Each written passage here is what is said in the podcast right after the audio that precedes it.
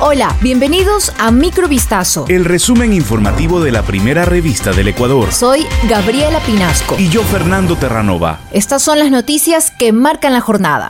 Ecuador analiza el primer caso sospechoso de viruela del mono, detectado en Quito, en una persona que llegó al país procedente de África, según informó este viernes el Ministerio de Salud Pública. En un comunicado, el ministerio detalló que se trata de un paciente masculino que viajó a África, no tendría vínculo con el brote registrado en Europa. Él presentó sintomatología relacionada con la enfermedad, como fiebre y lesiones en la piel. La cartera de Estado activó la vigilancia epidemiológica para la persona y sus contactos cercanos, por lo que actualmente permanece en aislamiento. El Instituto Nacional de Investigación en Salud Pública tomó las muestras del paciente con las que se realizarán las acciones respectivas para confirmar o descartar la viruela del mono.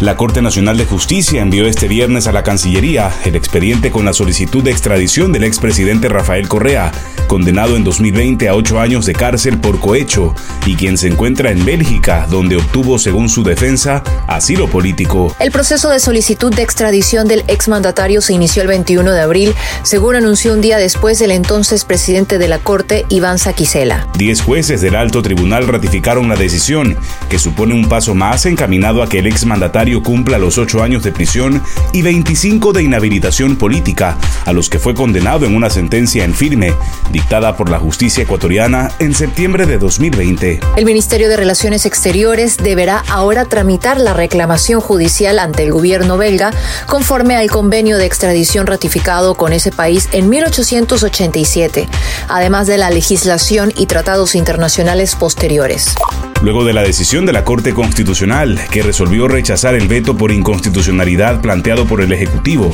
sobre las reformas a la Ley Orgánica de Educación Intercultural, LOEI. El Gobierno Nacional anunció este viernes que acatará lo dispuesto. A través de un comunicado difundido por el Ministerio de Educación, se justificó que el veto del presidente Guillermo Lazo planteó una inconstitucionalidad formal al no haberse considerado fuentes permanentes de financiamiento ni contar con dictamen financiero favorable. Pese a que ello se puntualizó que tal como en ocasiones pasadas, el gobierno del encuentro respeta y acata las decisiones jurisdiccionales legítimas de la Corte Constitucional, aun en casos en los cuales discrepa con ellas. No obstante, el Ejecutivo indicó que para viabilizar la correcta implementación de la ley requerirá la ampliación y aclaración de ciertos puntos de la decisión y a la vez establecer las fuentes de ingreso permanentes y optimizar los recursos. Cuatro personas fueron procesadas por su presunta participación en el delito de lavado de activos.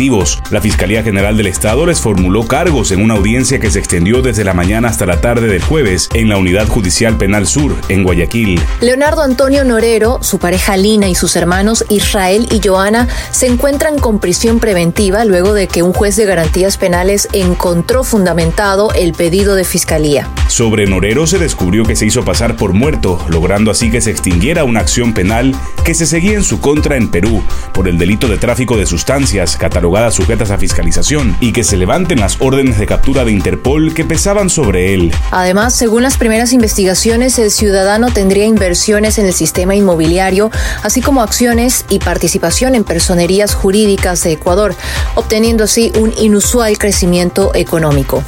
El aguacate ecuatoriano ahora llegará al mercado estadounidense. El Servicio de Inspección de Sanidad Animal y Vegetal del Departamento de Agricultura de los Estados Unidos oficializó en su registro oficial la decisión de autorizar la importación de este producto. El ministro de Agricultura y Ganadería, Bernardo Manzano, calificó a esta aprobación como un gran logro, debido a que beneficiará a los pequeños productores de aguacate y va en concordancia con uno de los pilares del gobierno, mejorar la comercialización para tener más Ecuador agropecuario en el mundo. La autorización para que el aguacate nacional ingrese al mercado estadounidense se logra luego de casi nueve años de negociación, después de reconocerse que el producto cumple con los estándares de calidad y los requisitos fitosanitarios exigidos. Ecuador cultiva aguacate de dos variedades, el Hass y el Fuerte.